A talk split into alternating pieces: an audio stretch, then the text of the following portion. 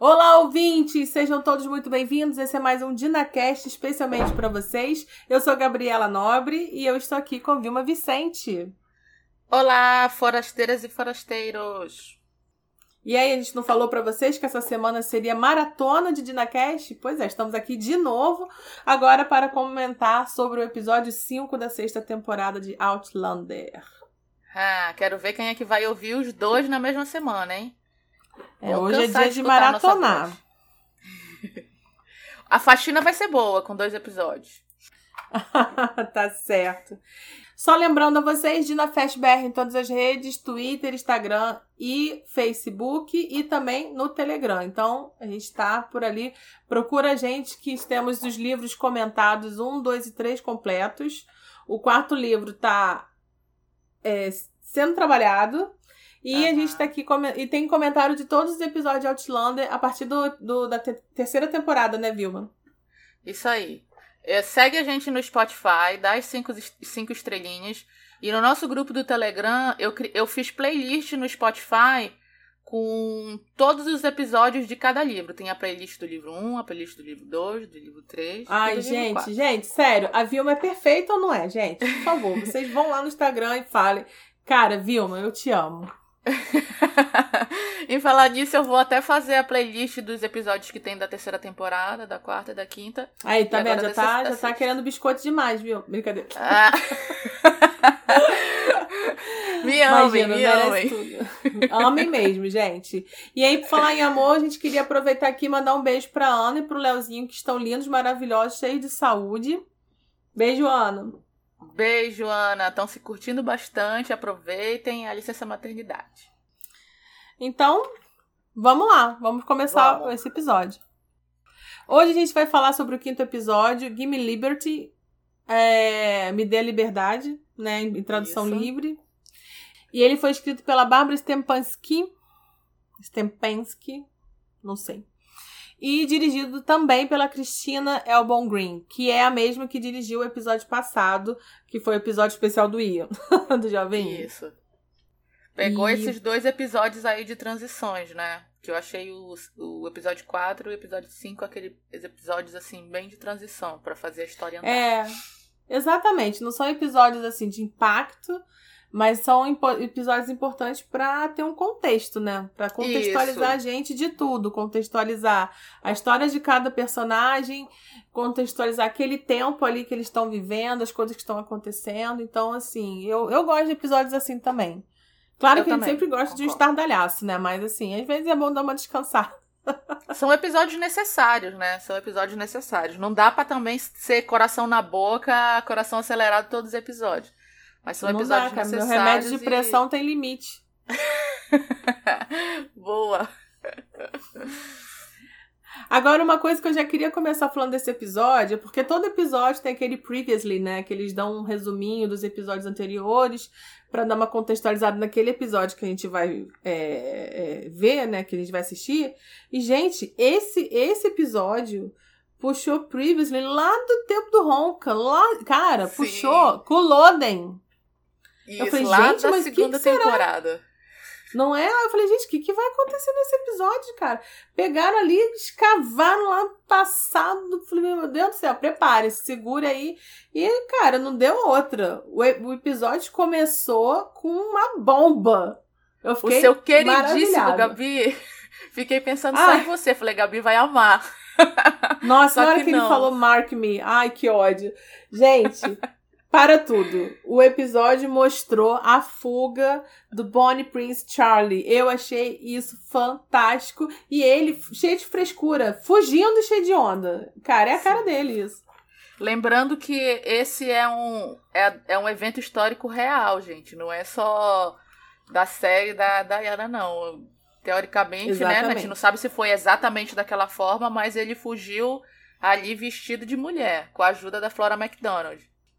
É, eu acho que a única firula da série foi mostrar ele cheio de frescura, reclamando da roupa, questionando por que, que se usa aquele tipo de roupa, aquele tipo de chapéu.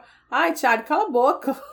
Foge cara quieto. chato. Porra, não sei, não sei como aquela mulher não deixou pegarem ali, cara chato da porra, reclamando de Ai, tudo. Devia.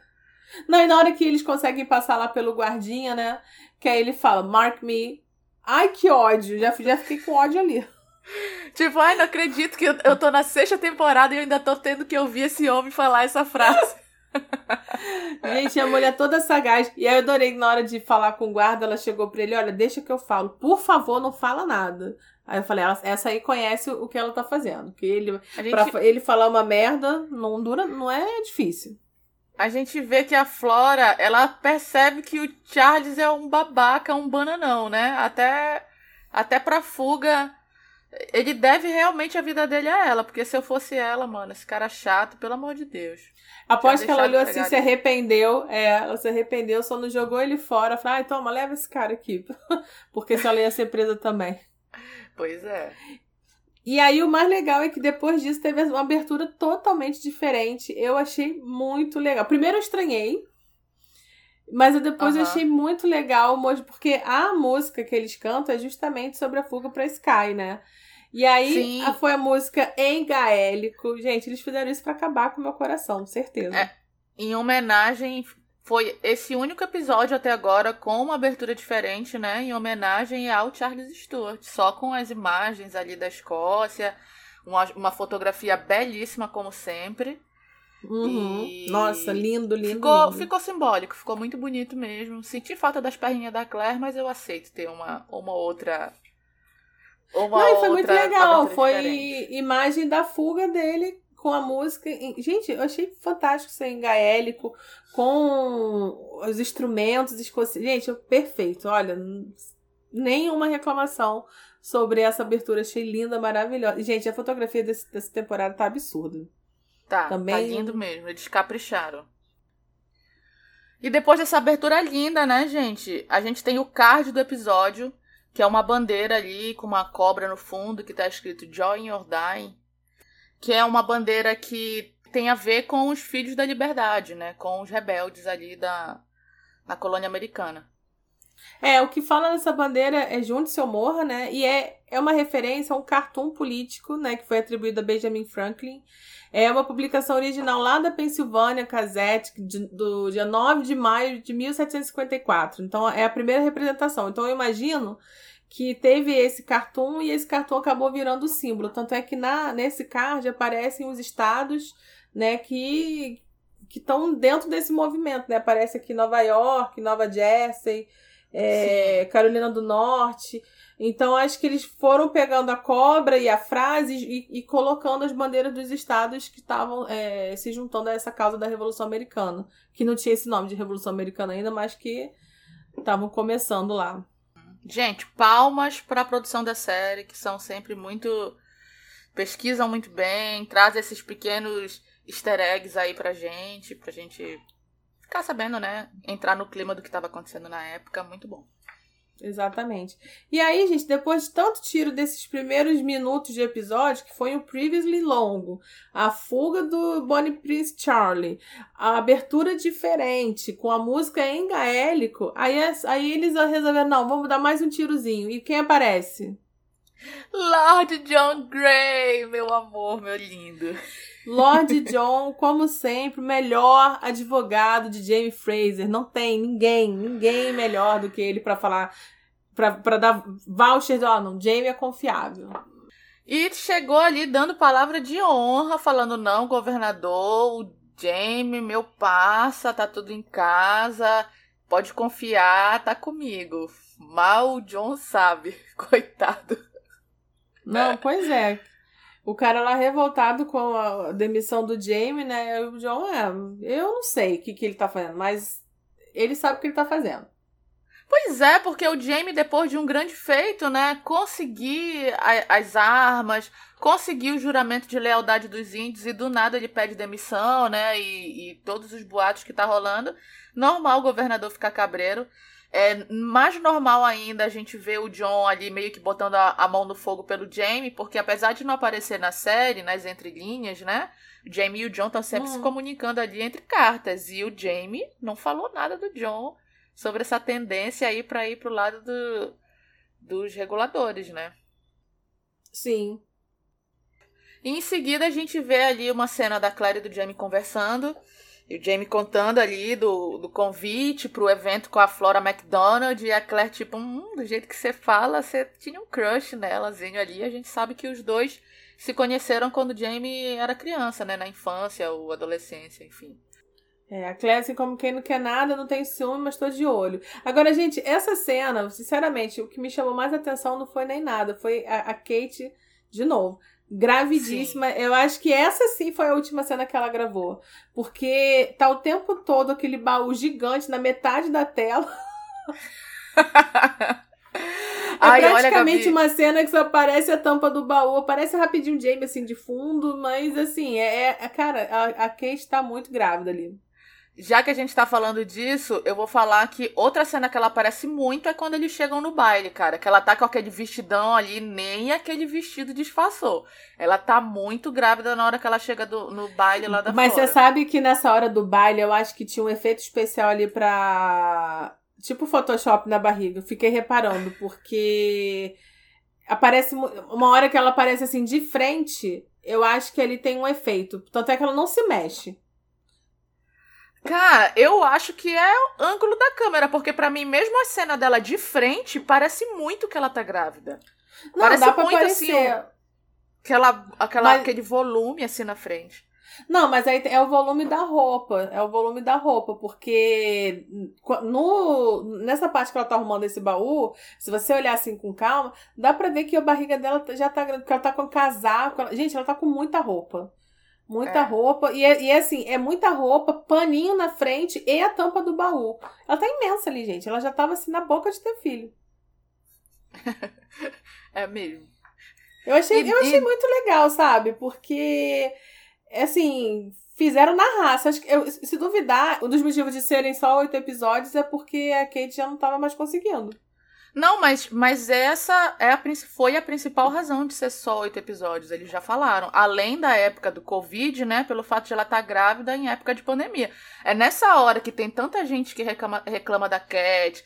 Principalmente, eu vou falar agora, já que, a, já que a gente tocou nesse assunto, vou até Fala, falar. Fala, Vilma. Principalmente, vou botar a boca no trombone. Principalmente no, com a divulgação agora da sexta temporada. Porque a Cat, ela tava muito, é, muito comprometida com a divulgação de Belfast. Então, muitos fãs ficaram chateados e não vou tirar razão realmente, porque a Cat foi para vários lugares para divulgar Belfast. Eu não foi tiro mesmo. totalmente a razão de todo mundo que ficou chateado, mas assim, a gente vê essas cenas da sexta temporada, só serve para mostrar que a Cat ela tem muito crédito com os fãs de Outlander, porque gente, gravar uma série até o momento que ela gravou, porque a barriga dela não estava pequena, no meio de uma pandemia, porque estava na pandemia braba na Europa na época que estava gravando. Ela foi até onde deu. Então, tipo, é sinal de que ela é muito comprometida sim com Outlander, só que também a divulgação da nossa série coincidiu com um momento, outro momento muito importante da carreira dela, que na época podia ser uma possível indicação até para ela, o Oscar que não veio, mas o filme dela foi indicado e até ganhou um Oscar de, de de melhor roteiro original. Então, enfim, eu só vim aqui para falar, para cadelar a minha Cat mesmo, porque eu acho que ela merece, eu tenho todos os panos para passar para ela. e eu queria fazer esse adendo, porque gente, gente se o Lord John é o melhor advogado do Jamie, não tem melhor advogado para Cat do que a Vilma. É, vocês sabem como eu sou quando eu viro advogada, né? Então. é, não vou nem, não vou nem contra-argumentar. Mas assim, o, né, é, o que me chamou mais atenção na cena foi que a Kate estava gravidíssima. E é muito engraçadinho, porque como ela é muito magra, o rosto dela é muito fino, então ela tá bochechudinha, sabe? Uhum, Gente, tadinha, uhum. ela já tá muito, muito cansada. Mas enfim. Nessa, nessa cena, é, voltando à cena mesmo, é, eu achei legal a Claire falar, a Claire e o Jamie conversarem sobre a Flora, que é que meio que ela virou um, um símbolo ali na época de rebeldia, né? Afinal, na rebelião da Escócia, ela ajudou ali o Bonnie Prince a fugir. E ela tá ali naquele evento justamente para falar a favor da, da coroa britânica, né? A, a favor da Inglaterra. E ali a, até o Jamie e a Claire conversam que que entendem o porquê ela tá fazendo aquilo que os jacobitas não vão. O Jamie até fala isso, que os jacobitas não vão lutar por um sonho de novo. E cara, realmente, se o Jamie não tivesse ali a Claire para falar para ele, ó, oh, os americanos vão ganhar a guerra, vai virar um país independente, jamais o Jamie ia trair a coroa de novo. O Jamie ia falar: não, cara, chega de guerra, vou ficar aqui na minha, não vou me meter, não vou quebrar meu juramento, vou ajudar aqui os caras. Ninguém imaginava, né, que a Inglaterra tão forte, forte poderia perder. Então. É, e não, é nem, e não é nem por ser contra ou a favor. Eu acho que pelo cansaço, né? Preguiça mesmo, né? De ter que ter, tomar um partido, ter que fazer Exato. qualquer coisa. Os caras já fugiram para América por, por acreditar num sonho, lutar por um rei, lutar por uma causa que deu tudo errado, que eles tiveram que deixar o país deles e ir para outro continente. Eu acho que eles vão querer se matar de novo para lutar em outra guerra, então faz sentido a Flora estar tá ali do lado querendo apaziguar os ânimos. Bom, e em seguida, né, depois desse bate-papo aí, tem o, o Jamie encontrando o Cornelius Arnett. E é muito engraçado, né, que o Jamie é muito sagaz ele entra naquele ambiente, aí o cara já olha assim, faz uma saudação à coroa. Aí o James já olha assim, você é o Cornélio, né? Aí ele, ah, então você é o James Fraser. Mas como é que você sabe? Ele, ah, porque o teu amigo aí, meu filho, quase vomitou no chão só de falar o nome do rei. Tá dando bandeira, não é ator. E, tipo, o, o cara todo, tipo, já olhando assim pro Jamie na hora que faz o brinde, tipo, ai, não acredito que eu tô tendo que brindar esse rei. É o desconfiado profissional, né? E nessa cena a gente fica sabendo que a cena da quinta temporada tão emblemática ali do Jamie jogando o casaco aos pés do governador Tryon ali não passou despercebida pro povo e ficou famoso ali. O cara ficou chega famosinho. pro Jamie, ah, a gente sabe o que você fez, e o Jamie, pô, é, não foi premeditado, e realmente não foi, né? Foi no calor do momento ali, o Jamie com ódio pela morte do Mumu, uhum, que, é. que deu essa cena, né? Mas enfim. Não, e, e, e o final da cena, o Jamie indo embora. E eu achei muito legal esse enquadramento do final, porque o Jamie vai embora e fica focalizando lá aquela lareira. Aí ele passa e continua focalizando a lareira. Eu falei, ai, gente, o que, que vai acontecer aí? E aí, gente, as bolas do, do, do Stephen Bonnet estão ali decorando o ambiente. E, e é, a cara você... do Jamie, tipo, ah, ok, boa ideia. Você vê, a gente tem ali um monte, parece uma coleção ali de coleção de coisas bizarras, né, em de cima troféus, daquela lareira. Né? e ali no, uma daquela, daquelas coisas é os ovos do Bonnet ali, enfim. E aí o Jamie gostou da ideia, achou legal, boa ideia. e aí, gente, ai. depois, de, depois dessa, desse bate-papo aí do Jamie decidindo o seu lado, fazendo suas alianças, né? Conversando. A gente tem quem, gente? Roger. Nosso crush. Construtor. O nosso crush da sexta temporada. Não sabemos como vai ser depois. Mas Ele tá ali temporada... consertando a casa da Amy, cara. E, e, cara, eu vou só falar que o Roger cantando, coitada da pobre da Amy ali, que ela não tem a mínima chance de não se apaixonar, gente. É jogo baixo. É jogando ba baixo ali baixo. o char o charme do Roger cantando, né? Ela toda encantada. Porque imagina, um homenzão daquele, lindo, bonzinho, consertando a casa dela, tendo paciência e contando casos pro filho. E ainda, assim, ah, Ainda vai cantar? Ai, gente, pelo amor, cara, não, não dá. Amy, Ai, estamos, estamos com você. e eu, eu gosto muito do Rick cantando, eu acho a voz dele muito bonita. E eu acho ótimo que a série ignorou que ele não canta e não grita. Quero que se dane. Pode cantar, pode gritar, quero sim. É, é afinal, se, afinal, se a, a, garganta do Roger curou na série, nada mais justo que ele cantar mesmo, que sobe a, Exatamente. A, voz ali pra agradar. É, é baseada nos livros, não tem que copiar. Quando eu concordo, pode mudar, não tem problema. Isso aí. Gente, e aí em seguida, finalmente, temos um desenho da Bri, gente. A Bri, um desenho lá profissional de engenharia, porque ela vai construir um moinho, né? E falei, gente, não acredito. Lembraram que a Bri é engenheira. Mas Cara, assim, gostei... a empolgação dela segue como sempre, né? Ah, eu, gostei dessa cena ali, cara, com as meninas, a Márcia, ali, a Malve, a Lizzie, ela meio que liderando. E, tipo, as mulheres estão lá, tipo, ai, vamos chamar os homens, eles sabem onde é, e abrir, tipo, oh, cara, tipo, nesse estilo, vamos fazer isso a gente, eu sei o que a gente tá fazendo, eu sei o que eu tô fazendo, né? Só que ele, ali, ao mesmo tempo, é, elas falam assim: ah, vamos chamar o Roger e tal. E a Malva. Fa... E não, é a Malva que fala, né? Que ele tá. Que ele tá... Não, não, não. Elas, elas primeiro veem a, a, simpatia lá. Sim, e aí ficam falando o que, né? que é. Aí ficam fazendo a lista, listando as, as mulheres solteiras que poderiam é, ter feito. E aí vem a Malva e manda aquele shade brabo, né? Ah, pode ter sido a viúva. Eu gostei. É, a, a, cara da Bri a cara da Brid, putz, estão achando que eu sou corna. Pena que a Liz deu defeito no meio da fofoca e a conversa morreu. Mas assim, eu achei que a Mal mandou muito bem. a Liz deu defeito, é. Aí eu falei, cacete, Liz, agora que você passa mal, agora que a gente desenvolver isso, cara, a fofoca ali das comadres. Lembraram que a Liz tem malária na série. Eu nem lembrava se tinha tido alguma outra cena mencionando que a Liz Ah, mas também malária. não faz a menor diferença. A malária da Liz vai ser só mesmo pra empatar as coisas que a gente quer saber, não tem problema. Ó, oh, menção honrosa pra cara de sonsa da Malva quando elas, as mulheres falam, ai, quem poderia ter feito esse daqui? Aí dá um closezinho ali na cara da Malva, menção honrosa pra Gente, a Malva é muito sonsa, né? Cara, Essa gente... atriz, a Jéssica, ela é muito boa, cara. Muito ela boa. é muito boa. Muito. Gente, e pior, ela não se mexe, né, cara? É só no olhar. Eu não, só eu não sei o que acontece. Não, não mexe nem muita, muita expressão. Não, tipo assim, não, não tem muito sobrancelha, nada. E a gente já sabe exatamente que ela não vale nada. Mas, assim, claro, né? Só que o problema desse, dessa reuniãozinha de mulheres, primeiro que eu achei meio forçado abrir da uma de, de feminista ali naquele momento, porque, cara, abrir. Agora que ela resolveu que desenha de novo engenharia. Porque antes ela tava só cuidando daquele filho lá fazendo aviãozinho. Tudo que ela fazia. Para, Gabi! Nessa temporada ela fez a roda lá, ela tava fazendo outras coisas, ela fez o fósforo, ela tá sendo engenheira. Ela só não tava fazendo obras grandes. Verdade. Fez a roda tá lá de fiar pra massa, ele fez o fósforo, ela tá um projeto de cada vez, calma. Tá bom, tá bom.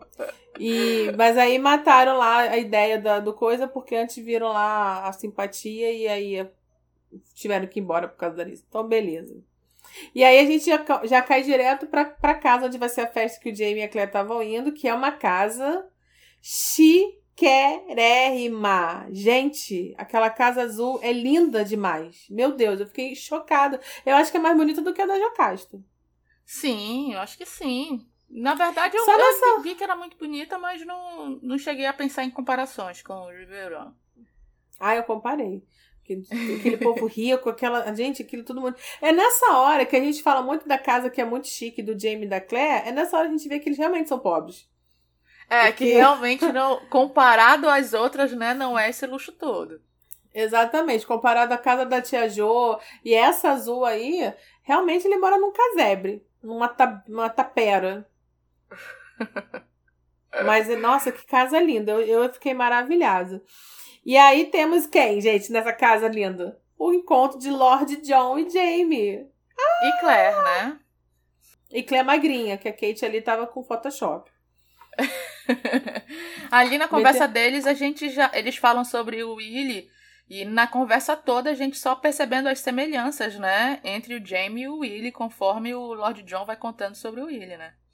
Não, e o que eu acho muito legal, isso eu já tinha reparado antes, no livro também tem isso, que o Jamie ele não pergunta diretamente do Willy nunca. A Claire já sabe, então é a Claire que pergunta, e o Lord uhum. John, se fosse uma conversa normal, ele falaria, ah, tá muito bem, obrigado. Mas aí ele fala tudo, porque é a oportunidade do Jamie saber como é que tá o filho, como é que é o filho. Então eu acho isso uma delicadeza deles dois, sabe? Tipo, é, toma as informações do seu filho.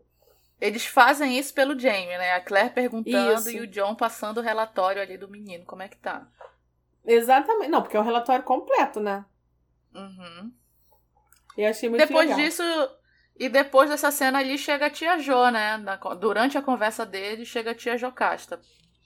E a tia gente ficou sabendo que a tia Jo é. E o, ai, gente, o Duncan é, é muito areia pro.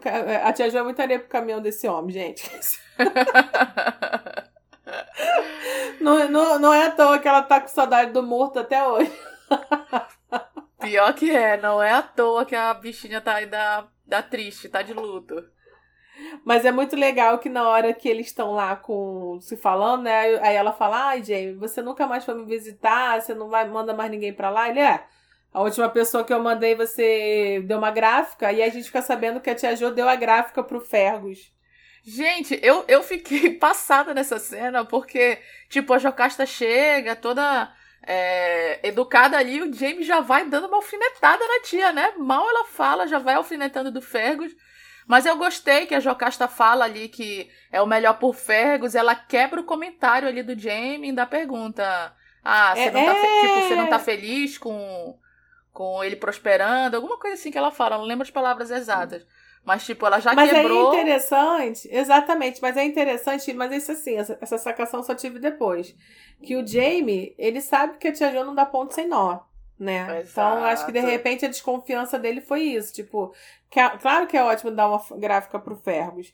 Mas por que, que ela fez isso? Aí no final ele fica sabendo, né? E é muito. É. Vamos chegar lá nessa cena. Essa cena é muito boa. Vamos, vamos chegar. E. Mas aí antes tem. A, a... A gente, eu, eu gostei, eu achei até que fez sentido essa pequena mudança no livro. Porque no, essa pequena mudança na série. Porque no livro é o Jamie que manda o Fergus e ele que acha que vai ser bom para ele virar impressor e tal. A tia Jocasta não tem nada Sim. a ver com a ida do Fergus. Foi essa pequena mudança, mas eu achei que foi bem, bem bolada. Gostei. Sim, sim. Enquanto tá rolando todo esse evento lá com a Flora McDonald, a gente tem mais uma vez, igual a gente citou no episódio anterior, um corte rápido para uma cena lá em, em Fraser's Ridge com que tem a ver com o Lizzie e os gêmeos, com o Josiah e o Keziah, que é a abrir dando remédio lá para eles e mandando ele procurar, ele, eles procurarem a planta lá para fazer o remédio para passar aquela guardem essa informação para passar aquele óleo no corpo da Lise, porque é um remédio que é muito amargo, então não é um remédio que é tomado via oral. A Claire, ela passa esse óleo no corpo da Lise é, para a pele dela absorver, que é um remédio para malária. Guardem essa informação, porque eu imagino que essa informação pode ser importante, como é nos livros, mais para frente para o plot da Lise. É... E depois a gente continua, a gente volta pro evento lá da, da Flora McDonald e finalmente a Claire e o Jamie conhecem, né? É, a Flora McDonald, a, a, Flora McDonald, a Claire tá conhecendo pela primeira vez e o Jamie tá ali reencontrando, né? Porque eles conversam ali, o, lembra, o Jamie lembra que ela roubou o pastel dele, é, ela roubou o pastel dele, né? E enfim. E até Tem nessa conversa assim que ninguém quer saber, né? pra encher linguiça é. e colocar eles trocando uma ideia ali com a Flora. E, né, e durante essa conversa, a Flora ela fala que roubaram um. É, um homem foi preso é, mexendo nas coisas dela, ela é roubando ela, mexendo no colar, e ela tá com o colar ali faltando uma pedra. Quando eu vi essa cena, gente, eu até pensei que fosse um caô ali da Flora, sabe? Tipo, ah, a Flora tá pobre, tá metendo um caô que tá faltando uma pedra. Só que não, mais pra frente a gente vai entender o porquê disso. E realmente é verdade que ela quase foi roubada. E é muito. Quase não foi, né? Porque a pedra perdeu, não tá é. no, no colar. Realmente, uma esmeralda vale bastante. Pois é. E ali no meio da cena a tia, a tia Jo passa mal. E a Claire fala pra ela: Ó, oh, Jocasta, vamos aqui que eu vou eu tenho um negocinho aqui que vai fazer bom Ai, pra gente, acalmar os teus é nervos. A Flora a tia também jo, fica assim... Ah. Fum... A tia Jo fumando um, gente, com saudade do Murta, no meio da festa. Cara, quem teve essa ideia? Parabéns. Sensacional. Ó, Gabi, mas antes delas fumando o cachimbinho da paz ali, dessa cena toda, tem a cena da Bri e do Roger conversando enquanto a Bri tá fazendo umas coisas ali, botando no forno, fazendo um, uns encanamentos de barro, que a, a Bri dá uma crise de ciúme. Uma crise de ciúme, pois é. entre aspas, né? Crise Porque ela de foi ciúme bem não, até... né? Toda civilizada, toda educada, parece até que tá perguntando que horas que tem que botar o pão no forno. e eu tô, com, Gente... eu tô do lado do Roger, porque agora o Roger pode tudo.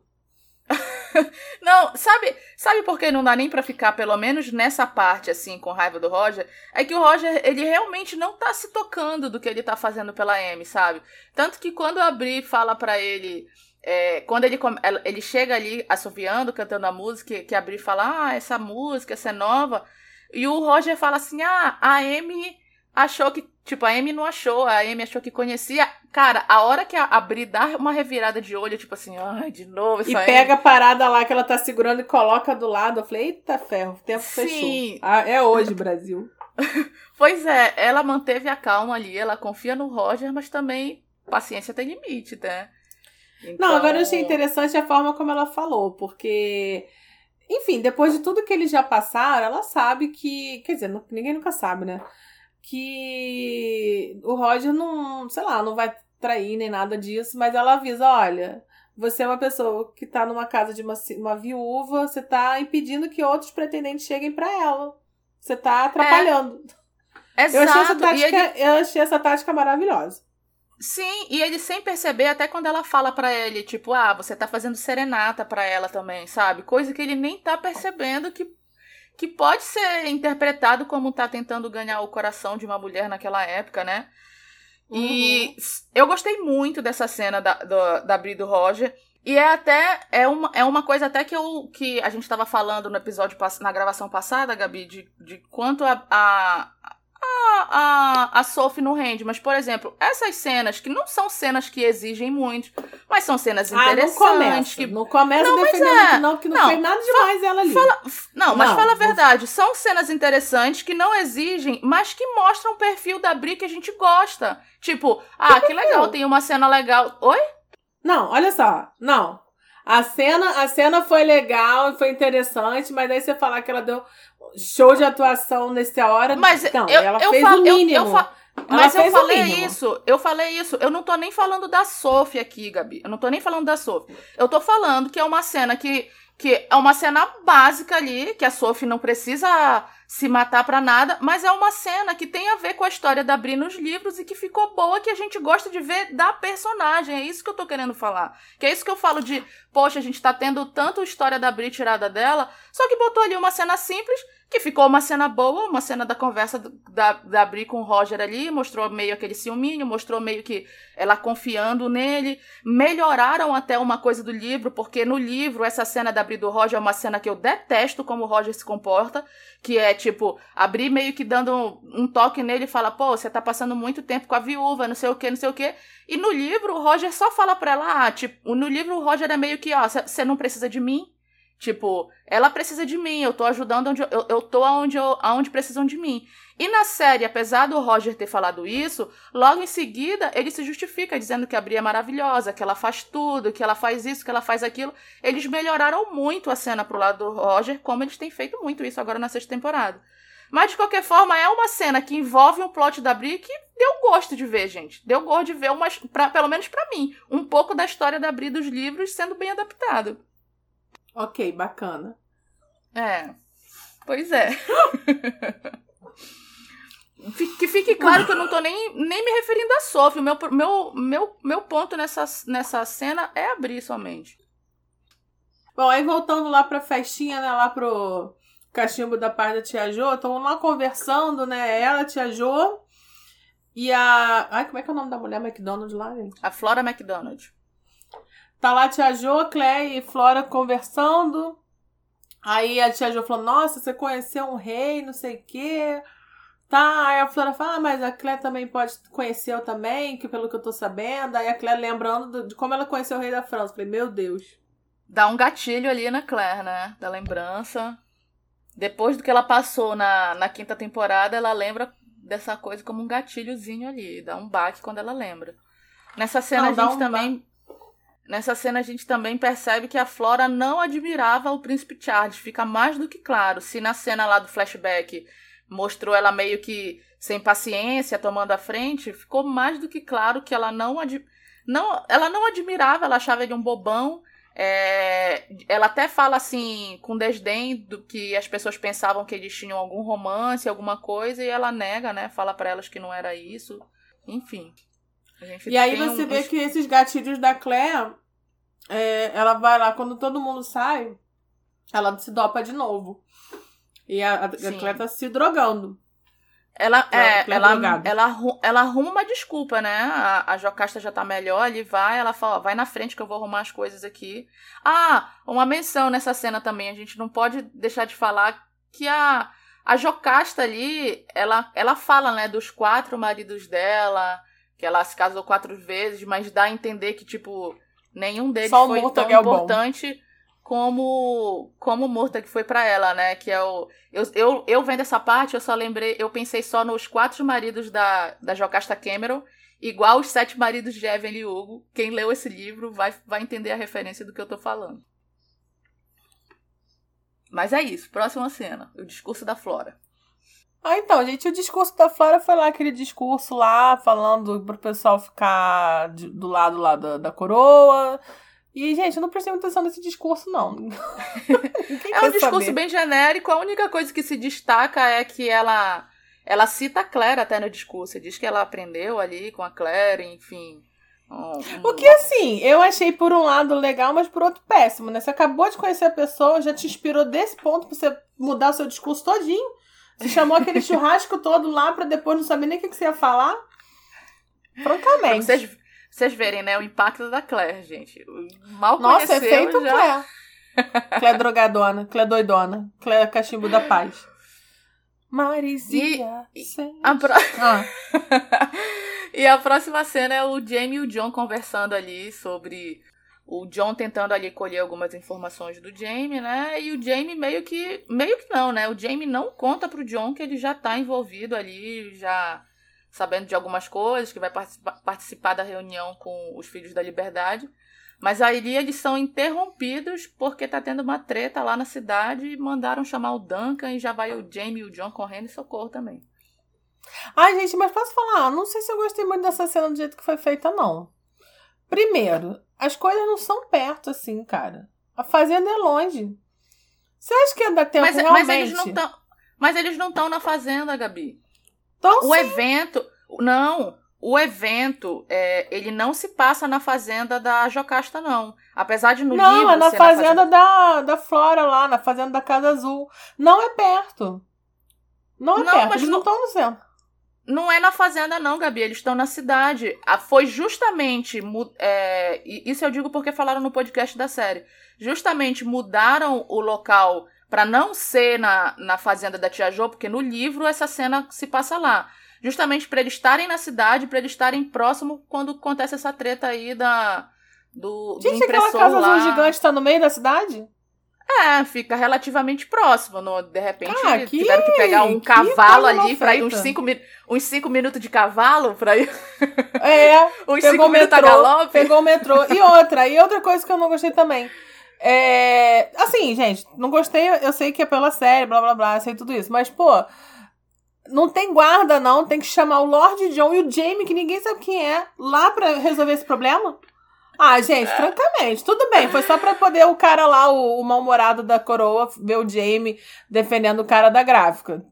Tá certo, mas, pô, fala sério.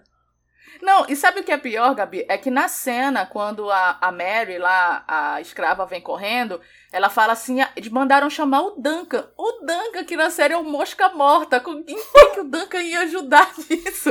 Outra coisa mesmo, sem pé nem cabeça. Outra coisa sem pé nem cabeça. Vem uma escrava aleatória de um dos convidados pra chamar o, o Lord John. Cara, cadê a guarda inglesa disso, gente? Não, francamente. Péssimo, péssimo. A gente aceita ai, que a gente ama Outlander, mas sinceramente, péssimo. Nessa treta toda que tá rolando ali na, na, lá na, na gráfica, o Jamie e o Lord John ali não deixando o povo jogar piche no cara e encher de pena, a gente descobre que foi a tia Jo que mandou imprimir panfleto a favor né, da coroa é, para distribuir sobre o evento da Flora, né? E o pessoal ali tá puto, porque tá todo mundo já puto com a coroa. Queria, uhum. Quem ia pagar o pato era o, o impressor, né? E eu vou te falar, eu acho que essa cena aí no livro, eu vi uma. É... Enfim, se eu tiver errado, a gente corta isso tudo. Mas se não me engano, essa cena no livro é uma que o Fergus e o Jovem Ia estão junto. Que eles fazem um cambalacho lá para salvar esse cara de não ser coberto de piche. É ou não é? Eu acho que é, Gabi de pelo menos estar tá o Fergus ali no meio da confusão. Eu acho que é. Isso. Eu também não lembro, eu não reli. E o Jovem ia tá. Que é uma parte no livro muito legal, porque a gente vê o como eles são é, alinhados, o quanto eles são sincronizados em pensamento. Só em um olhar, duas piscadas assim, eles fazem um negócio para desviar a atenção do pessoal. O Fergus, acho que o Fergus está embaixo e o Ia tá na janela. Eu não vou lembrar agora qual é a cena. Que é muito legal os cambalaches que eles fazem lá para poder salvar o cara. Eu e acho aí, que é essa cena caso, sim. Sim, sim, eu acho que é essa cena assim, que é uma confusão, que é, o cara é, consegue conseguem salvar ele é, de ser coberto de piche e pena, né, e tal. É muito legal essa cena no, no livro. É legal no livro que o Jamie, ele ele, ele entretém ali todo mundo fazendo piada, entendeu? Tem até uma, uma piadinha que o Jamie solta na série ali, mas o Jamie fica um tempão meio que distraindo o público, falando ali, o pessoal jogando Isso. piada para ele, ele pra jogando dar piada tempo de, de tirarem o cara. Isso mesmo. Isso mesmo. Essa Agora cena é muito foi, legal. Foi falando No final das contas, a cena também ficou divertida na série porque ela não tem pé nem cabeça, mas, mas ficou Eu ri. Eu ri. Mas, enfim. Foi na próxima cena já da Claire cuidando do Jamie e alfinetando que pelo menos dessa vez ele não foi esfaqueado ou baleado, entendeu? que tem ali, ela ah, tá tirando é. o pinche do o pinche que grudou no canto da orelha dele, né? Aquele troço quente. Ai, gente, nessa parte eu ri. E a Clé com aquele, aquele hobby dela, que tem ar gigante, né? Porque, cara, trigêmeos ali. A Claire que sempre só anda de camisola. Não, gente, isso eu tô achando legal. Porque eu tô feliz que a Kate tava grávida, feliz e tal. Mas é muito legal ver essas, essas soluções de figurino, né? Que ela tá com um hobby gigante, cara. Falei, meu Deus do céu, dá três pessoas ali dentro. A Claire tá sempre muito bem vestida e muito bem empacotada nessa temporada. tá frio, né, cara?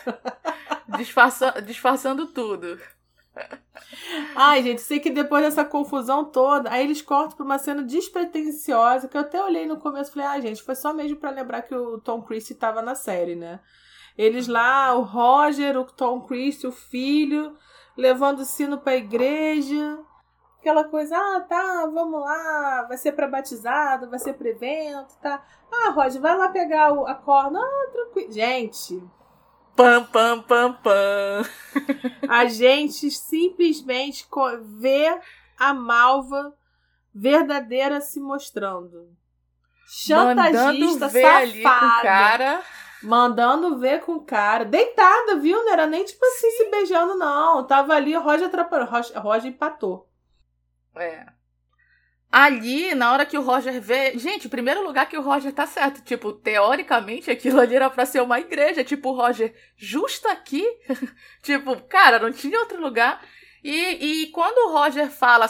O Roger nem ameaça ela, né? Ele só fala: Malva, pois teu é, pai, teu irmão tá, tá, lá fora e a Malva já vai falando: Olha, se você falar alguma coisa, eu vou contar para todo mundo que você tava beijando a viúva. E o Roger, mas eu não fiz isso. Ela não interessa a boca pequena já corre, já corre que, que você vive mais na casa da viúva do que com a tua mulher, entendeu?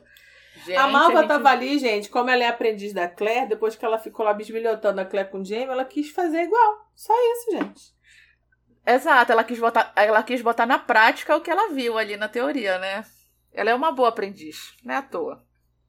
É uma boa aprendiz. ela tá sendo Mas, gente... uma boa aprendiz da Claire em todos os sentidos, né? Porque a Claire também ela é daquela que não, não nega fogo. Só que a Claire faz com o marido dela, né?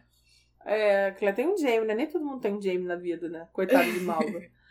Mas ali, é, Malva ô, ô, Gabi, agora, agora que você falou Agora que você falou que a Claire tem o Jamie, eu fiquei pensando que a atriz que faz a Malva toda bonitinha e que ator feio que botaram pra fazer a cena com ela. Bom, mas Pô, eu gostei, Malva. cara. Eu gostei, porque a Malva não tem critério. A Malva. A Malva não tem esses problemas. Eu gostei. Eu era um cara que ninguém ia desconfiar. Eu achei maneiro. Aliás, boa, achei boa, fantástico. Boa. É, e o que eu achei mais maneiro é que ela vai lá daquela chantageada pesada, não sei o quê. Aí depois sai o Roger e aí depois sai o cara assim. Oi, seu Tom, e aí? Tá precisando de quê? Tô aqui pra ajudar. Falei, meu Deus! ela, ela intimidou mesmo o Roger, porque o Roger sai entrando no teatro ali, que o Roger sai falando assim, ah, olha quem eu achei aqui dentro e tal. Tipo, como se tivesse achado o cara. O quê, gente? E o Roger, ele nem ia falar, porque o Roger não é dedo duro, ele nem ia fazer nada. Roger veio lá dos anos 70, ele era careta para os anos 70, mas ali para aquela época não. É, exatamente. A Malva, ela queimou cartucho ali, porque o Roger nem ia dedurar ela mesmo. É, ela podia ter se feito de vítima. Mas foi bom porque a gente conheceu quem. Bom, quem ainda não tinha desconfiado, né? Que a gente, a sabe, gente teve uma cena excelente da Jéssica mostrando as garrinhas da Malva de fato. A pela cobra que a Malva é. Bom, gente, depois desse show de atuação aí do, do Peguete da Malva e do Roger, né? Aí a gente vê lá a cena seguinte, o Roger simplesmente no almoço de família. Ele sentando na cabeceira, como uma família. E eu acho que ali naquele momento o Roger realiza tudo que a Briana falou. Que ele tomou uma posição de homem da casa na, na casa da viúva. E ele viu, uhum. cara. Cai a ficha dele que realmente a, a Amy tá olhando com ele com outros olhos. Porque eu acho que cai a ficha do Roger que o que, o que a Bri falou é verdade, todo mundo tá pensando, quando a Malva ameaça ele. Só que eu acho que quando a Malva ameaça ele, ele só deve pensar assim, pô, essa galera fofoqueira fica inventando, sabe, na, na minha cabeça, né? Eu imagino como ele, ele se sentiu. Só que quando ele chega ali com a Amy, ele realmente vê que ela tá apaixonada e tá tratando ele como se fosse o marido dela. Porque o tratamento dele foi de homem da casa, o tratamento de marido, né? Sim, não, mesa toda posta, arrumadinha, esperando ele para comer. Imagina. Ó, oh, uma observação, não é, não é só Fraser Reed que eu acho que tá muito muito próspera. Essa casa da Amy também, toda mobiliada, toda cheia de cacareco pendurado e coisa bonitinha, e louça bonitinha. Sabe por quê? Porque eu lembro que quando eu li o livro, é tipo um barraco que eles ficam ali, que mal dá para construir, não tem muita coisa para doar, não tem tanta coisa ali Fraser Reed. Quando eu vi a casa toda bonitinha, louça na mesa, as panelas penduradas, vários acessórios, decoração, móveis, eu fiquei, gente, realmente. É. O Roger tá pegando as panelas na casa dele, que abrindo cozinha mesmo, só fica construindo aquela louca. Acho que toma aqui isso daqui, Amy. A minha mulher não usa mesmo.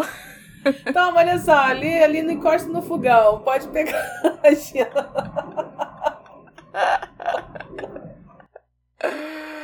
Ai, meu Deus do céu. Bom, depois desse, desse jantar de família aí do Roger, aí a gente volta lá pra cidade com o Jamie conversando com a tia Jo. E aí, ai, gente, eu amo Jamie pai, não adianta, eu amo, eu amo. Olha, eu Adorei essa cena porque mais uma vez mostra que a tia Jo, ela é uma Mackenzie de fato. Ela Mackenzie ajuda raiz. Exatamente, uma Mackenzie raiz. Ela ajuda, mas ela tem um interesse por trás e não é que esse interesse seja bom ou ruim. A pessoa está precisando de ajuda e, e, tem uma parte que ela pode obter algum ganho com essa ajuda. E nesse lado, eu tô do lado da tia Jo, sim. Ela, ela não sabe as informações que a Claire tem. Então ela, não, ela tá cansada de guerra. Ela já perdeu todas as filhas em guerra, entendeu? Já perdeu marido por dois maridos por causa de guerra. Então ela tem mais é que, que tentar mexer os pauzinhos para evitar essa guerra. E se, se o, o Fergus indo para lá mudar a vida para ser um impressor é, vai ajudar ela, bom. Ela é mata dois coelhos com uma cajadada só. Ajuda o Fergus e ela tem é, alguém para imprimir o que ela quer aonde ela quer, sabe? Eu, nessa é, conversa tu... eu tô do lado da tia Jocasta. Tudo bem. É, próximo, agora fala advogado Jamie. Eu sou advogado Jamie. Vai. Cara, tudo bem. A gente não tá nem discutindo o que, que a tia Jo tá de, de. As intenções de boas ou ruins, ou a favor de quem. A questão toda é que a tia Jo não dá ponto sem nó, o Jamie desconfiava, não deu outra. E aí, quando ele se dá conta do que ele estava fazendo lá com o Fergus, a única coisa que ele fala é que ele se preocupa com o Fergus. Ele não tá nem discutindo se é bom ou ruim, não. Ele tá falando que, pô, você pode ter colocado ele em perigo. Uhum. Aí, e é muito legal que na hora que ele tá falando, tá dando meio que um esporro, ela tá fazendo aquela cara de adolescente assim, aham, aham, você tá revirando tipo assim, como cínica, ai, tá bom, tá bom. Mas aí ele fala assim, cara, eu só não quero que aconteça nada com ferros, porque senão você vai se ver comigo. Gente, ele ameaçou Tia Jo, falando que não pode, nada pode acontecer com o filho dele. E dane-se se tá certo ou tá errado. Jamie é perfeito. Não. Não, e o, o, o lado bom dessa cena é que realmente não tem. O Jamie não tá errado, o Jamie também tá certíssimo. Só que Os assim, eu certos. nessa, Exato, os dois estão certos. Aí eu tendo, eu acabo tendo a ficar do lado dela, né? Porque a, eu, eu parto do princípio que a tia, que o Jamie tem mais informação que, você tá que falando. Mas não tem esse negócio de lado. Não, não tava nem pensando em lado A, lado B, não. Era só um embate mesmo. Tipo, não tem sim, certo e errado sim. ali. O embate não, de ela não. ter feito, de ele ter pego ela no, no, no pulo. E ele falando: olha, você fez isso, mas se alguma, condição, alguma coisa acontecer com o Ferro, você vai se ver comigo. Porque ele é Exato, meu filho. de, de ele estar tá repreendendo ela por ter feito, né? Mas eu achei que ela não foi errada de fazer, não, sabe? Ela não tem as informações e tal. Eu acho que ela pensa que essa, essa rebelião não vai pra frente, é uma forma de parar antes, enfim, né? Eu, eu, eu, o, o Jamie não tá errado, mas eu também gostei da Tia Ju. Gostei dela ter mandado o Fecos pra lá. Agora, interessante é que no final dessa cena, já é no final, né, que a escrava fala da, das variações da Tia Jo. Sim, que ela tá ficando gagá. É muito fantástico. Essa cena toda vale só por essa, por essa escrava que chega e fala: Olha, tô preocupada que ela tá falando umas coisas assim que não tem pé nem cabeça. E aí, gente, o que, que surgiu no assunto? O ouro do francês. Cara, lembram? Quem, quem acompanha sabe. O ouro do francês é a maior lenda urbana, não, né? Maior lenda de Culloden é tal do ouro do francês. E, gente, voltou a falar desse ouro do francês depois de tanto tempo, eu pensei que nem fosse ser citado mais na série. Não, esse episódio foi é, é, é a volta dos que não foram, né? Teve retro... é, é retrospectiva lá do, da segunda temporada, teve o Prince Charlie aparecendo, Mark Me e tudo, e aí para completar aparece esse papo do nada do ouro do francês. Do ouro do francês. O que, que a tia Jo tá falando de ouro do francês? Aguardemos. Será que a tia Jo tá ou esse ouro existe mesmo? Na próxima cena, gente, é, eu só queria comentar que o Roger tá muito gato. Ele chegando em casa. Ai, gente, eu tô apaixonado pelo Roger dessa temporada. Mas é muito legal ele chegando em casa, todo fofinho, falando: Ah, é, já combinei. Ele arrumou um marido pra viúva. Roger, abre uma agência de casamento que eu nunca vi você arrumar um troço tão rápido. É tipo, é, né, meu filho? Depois daquele jantar ali, você viu que que realmente você estava sendo marido de duas mulheres, rapidinho ele deu jeito de arrumar o um marido para Amy. Exatamente. E é muito legal que ele fala assim: ah, eu tenho uma queda por mãe solteira mesmo. um fraco Ai, por mãe solteira. Eu achei bonitinho a forma como ficou ali mostrando o relacionamento dos dois, Sim, né? Ela compreensiva com esse linda. fraco dele. Ficou bonitinho. Não é tão comum a gente ver cenas bonitas do, do Roger e da Bri, né? Mas ficou bem bonitinho, assim, a, a relação deles. E é, muito, e é muito fofinho. E aí ela contando que tá grávida de um jeito muito legal também. Gente, ela tem, até expressou emoção. Até sorriu. Abrindo. Gente, a Bri tá buchuda. A Mandy vem aí. Amei. Gente, depois dessa cena mais amorzinho do mundo, da Briana contando que tá grávida, o Roger falando que arrumou o marido pra viúva, tudo lindo, tudo maravilhoso, aí vem pra parada sinistra do episódio, que é simplesmente a Malva indo pra uma cabana aleatória, malva, má e louca. E, gente, a gente descobre simplesmente que a pessoa que fazia simpatia lá dos pescadores para arrumar uma, é, simpatia de amor é a Malva. A Malva tá fazendo simpatia com o comedor de pecado.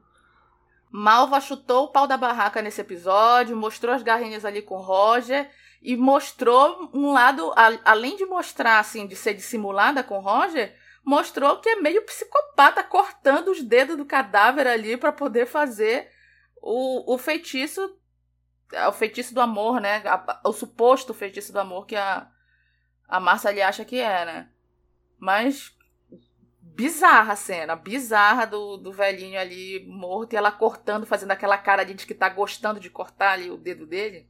Não, gostando também não sei se gostando, mas assim, tá determinada. Eu acho que esse aprendizado com a Claire fez ela não ter medo mais de morto, não ter medo de cortar, essas coisas. Além de que ela sabe as bruxarias lá, porque ela sabia essa simpatia. Agora resta saber aqui, né, gente? Para quem que Malva tá fazendo essa simpatia. Quem é que ela tá pensando? Será que é o carinha da igreja? Eu acho Com que sim, já quem tá será? Com quem será, hein, gente? pra quem será que é? Eu acho que não Exatamente. é pro carinha da igreja porque ele já tá no papo, né? A Malva, a Malva é, já tava dando já traçou. Já traçou. Vamos ver, aguardemos o próximo episódio, né? É. E aí, gente, depois dessa bomba, cena seguinte, outra bomba, né? O divórcio de Lord John e Jamie. Dilma, vou deixar isso só pra você falar. O Jamie contando que ele realmente vai fazer parte ali dos Filhos da Liberdade, o John chocado, porque tinha acreditado no Jamie. Só que o John, cadelinha do Jamie como ele é, apesar de chocado ter ficado ali com raiva, ajuda o Jamie, diz que vai atrasar os soldados. Porque assim, né, gente? Se não tiver Lord John é, salvando o rabo de Jamie, não é Outlander. Não, e adorei é que o, o, Lord John dá um esporro no Jamie e fala: Ah, estou enganado, fui iludido e não sei o que, não sei o que. Ai, mas tá bom, vou atrasar todo mundo pra você fazer o que é errado. o John fica o até ofendido. Nem pede. Porque o, o, o, o John fica assim, ah, eles vão.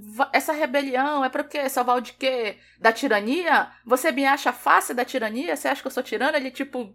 Tipo, ele realmente é, é um homem da coroa, né, cara? Ele fica revoltado mesmo. E eu lembro muito dessa parte no livro, para mim foi bem impactante, porque é uma hora. Porque o que, que acontece? O Lord John e o Jaime são homens muito honrados, por isso que são amigos também, né? Eles uhum, são muito honrados, eles são muito leais. E ali chega um ponto em que eles não têm como manter essa unidade deles, porque o, o, o Jamie é muito leal ao que vai acontecer, não tá leal à coroa, ele vai lutar contra a coroa. E o Lord, Lord John, ele é muito leal à coroa, ele é do exército uhum. é, inglês, né? Então, assim. É, fica insustentável essa, essa situação deles. Eles continuam amigos, mas é cada um agora realmente lutando de um lado diferente. Sim. Sim, mas é, apesar de tudo, eles sempre. Sempre a amizade prevalece, né? Eles estão de lados opostos, mas a amizade deles sempre prevalece. Sim, sim. E depois ali, né, que o, o Jamie tem a certeza que o John vai ajudar ele, atrasando soldados, ele vai bem bonitão lá para a reunião do, dos Filhos da Liberdade. Quando ele chega lá, ele é persona não grata, porque a galera lá viu ele salvando o impressor quando todo mundo queria dar um banho de piche no cara e jogar pena nele. O pessoal fica achando que o Jamie tá meio que fazendo ali um jogo duplo, né? E o, só que o Jamie faz um discurso todo democráticozinho lá, dizendo que se eles não, acham democráticozinho que. Não, não. não, gente, é, é uma piadinha, né? Mas, tipo, dizendo que. jogando na cara da, da galera de verdade. Que se eles estão prezando pela liberdade, eles não podem ser um movimento que preza pela liberdade, tirando a liberdade dos outros, né? Aí, que é o te... grande defeito da democracia 200 anos depois continua sendo, né? Pois é. Aí a galera. O, o Jamie ele é muito persuasivo, a galera fica assim meio com o pé atrás, mas conforme ele vai falando, não tem como ele não ganhar o, o pessoal, né? Ele foi bem político ali naquele discurso. E, não, e, na, e já na hora apareceu lá o exército, o pessoal já se arrumou, e aí eu adorei o cinismo do bom e velho Jamie ah, a gente tava aqui jogando uma sinuquinha, bebendo uma cervejinha, ouvindo sambinha. Quer jogar? Chega aí. Ainda chama o cara pra jogar. E até essa ajuda do John serviu para os caras confiarem no Jamie, né? Porque não, não bastava só o discurso todo do Jamie para ganhar o pessoal. O Jamie ainda teve a prova ali que ele estava realmente ajudando quando os soldados chegaram, né? Exatamente. O Jamie só se deu bem nessa cena. E foi uma cena simples, mas eu achei tão legal. Gostei. Sim. Foi boa mesmo. E aí depois temos a Bri e a Marcely, né? As irmãs. Eu gosto que elas ficam se chamando de irmãs. A, Bri, a Marcely tá arrumando os caixotes dela lá porque ela vai se mudar pra cidade. Uhum. E tomara que a gente continue vendo a minha bichinha com bastante frequência. Tomara, mas acho que não. acho que... tomara, mas acho que, que não. Eu queria, mas acho que não vai acontecer. Tipo assim, acho que eles vão é, aparecer eventualmente quando o Jamie estiver na cidade. Ah, vamos é, ver, vamos ver. Massa de Fergus quase não apareciam até o livro 6 e tiveram tanta trama, gente. Então, não duvido nada é que consiga enfiar eles de alguma forma ali. Vamos torcer. E aí, nessa conversa, eu acho legal que a, Massa lhe fala, é, fala pra Bri que ela tá grávida e fala assim: minha filha, já tive tanto filho, tu vai querer enganar a mim. o melhor é quando a Massa lhe percebe que a Bri tá grávida, ela é toda dramática, tipo, eu não estou sendo uma boa irmã para você, não estou sendo uma irmã para você, muito dramática. Eu adorei essa cena de irmãzinha delas duas. A gente sempre é, tem é, Massa Leclerc, é, mãe e filha, né? A gente teve uma bem boa de Massa e Brio irmãzinhas. É, eu, e aí no final das contas, e eu gosto muito disso, que no final é, o Jamie e a Claire tiveram tantos problemas assim, tipo, a Claire teve que fugir com a Bri e tal, não sei o quê, e no final eles conseguiram se reencontrar e formar uma família enorme. Eles têm dois filhos e duas filhas, né? Uhum. Que é o, uhum. o, o Fergus, o Jovem Ia, a Martha e a Bri. Sim. São os filhos dele, são, né? São os filhos dele mesmo. E o Roger, coitado, conseguiu ficar só como genro mesmo. Ele nunca conseguiu ser promovido a filho. Esse aí, mas, mas enfim, tá lá. Ai, gente. Ai, essa foi boa. E aí, gente, para fechar o episódio, aí referência àquela história lá do, da Esmeralda, do colar, não sei o que, a gente vê que tem uma pessoa presa e a Esmeralda tá com essa pessoa presa. Sim, antes disso, na cena que a Claire e o Jamie estão indo embora, a gente vê a Claire ouvindo o assovio que essa pessoa presa tá tá cantando uma música Cara, ali. Que é aquela marcha daquele filme do Rio Kwai, que maneiro. todo mundo aqui no Brasil a gente conhece pela, pelo quadro do Faustão da Ponte do Rio que cai, né? Ai, não! Mas é, mas, mas é, a, mas é a, a, referência que o brasileiro tem, pô. Nem todo mundo sabe que esse, essa música vem do, veio desse filme, né? Eu, eu, pelo menos, o que me vem na mente logo é o Faustão com essa música que ele tava assoviando. É a primeira referência. Ai, fiquei até sem palavras. Ai, bom. É, o que eu queria dizer é que eu achei muito legal que a Cleo ouve essa musiquinha, a gente pergunta o que, que é, ela não fala nada. Mas eu gostei da edição que, a, que a, o episódio fez, né? Porque aí mostra a Clay indo embora e aí mostra o cara cantando, assoviando no, na cela, né? Então, tipo assim, é uma pessoa também do futuro, porque conhece essa música, né? Que é uma música, um hino. Uhum. E, e, aí eu gostei até, porque geralmente quando começa a subir o crédito eu já desligo, mas dessa vez eu até fiquei vendo, porque durante os créditos a música vai crescendo, tipo assim, vai transformando de, de assovio, mas é muito devagarinho, que aí vai entrando um instrumento, Aí outro instrumento, aí no final só que tá completo. Achei muito legal e, e eu acho que promete isso, viu? Sim. Tem outra pessoa do futuro ali. Mais uma curiosidade sobre essa cena dessa música, que, que no livro, o, esse índio, ele assovia uma música dos Beatles. É, é Yellow Submarine que ele, que ele assovia. É até numa cena totalmente diferente do que aconteceu na série. Eles estão na casa da tia Jocasta. Quem ouve ele assoviando é a Bri e tal. O cara aparece lá em River Run, aí a Claire e a Bri conversam com eles e tal. É totalmente diferente. Mas como não eu até falei não no vai te... ter ainda. Pode ser que tenha Oi? ainda, sabia? Eu ia gostar que tivesse. De, Olha, eu, eu, eu falei que eu queria Yellow Submarine, mas só que o pessoal lembrou de uma coisa bem bem realista no nosso grupo do Telegram, que as músicas do, dos Beatles sai caro para colocar na série, né, os direitos autorais. E que Ainda? já ter Ainda, tanto que já era para aquela já era para ter tido outras cenas que tem a ver com, com música, né, dos Beatles que foi trocada por outras músicas na série. Ah, então é, não vai ter ela então, Submarine. É, eu, eu acho que não tem, porque a cena dele assoviando para fazer a referência para saber quem ele é, eu acho que já foi essa daí. Acho que depois é. a gente, talvez mais pra frente, só vai ver ele encontrando a Claire. E eu não sei se a gente citou, gente, mas. E também não sei se ficou claro para todo mundo. Mas esse esse índio que tava preso é o Endigo alguma coisa o nome dele. É o cara que, tá, que tava junto com os caras no sequestro da Claire. Que ele é viajante, que falou com a Claire no, no final da quinta temporada. Pois é, menina. Aquele índio lá que sacane tava lá naquele grupo safado da, que atacou a Claire. Tá preso, bem feito. Mas tá com Esmeralda. É isso aí. E é, acabou o episódio, né, gente? Então vamos para as notas. A minha nota nesse episódio, é, como eu falei, eu achei que foi um episódio de transição, não foi aquele episódio impactante, mas foi um episódio bom para fazer a história andar. Então eu vou dar nove tragos no cachimbo da paz ali, da rodinha das mulheres, da tia Jo e da Flora e da Claire. Bom, gente, para mim esse episódio, a mesma coisa que a Vilma achou, foi, foi muito bom, mas não foi assim impactante, então vou dar nove nove sinos lá na igrejinha do pecado de Fraser Ridge. Ai, boa, a igrejinha do pecado mesmo. A igrejinha, a igrejinha da alegria. A Malva inaugurando a igreja. Open house. Ai, gente, Ai, então é isso, pessoal. Um beijo para todo mundo. Obrigado por terem nos ouvido em mais um episódio. E, ó, essa semana tem mais um, hein? É isso aí. Beijo, gente. Até o episódio 6.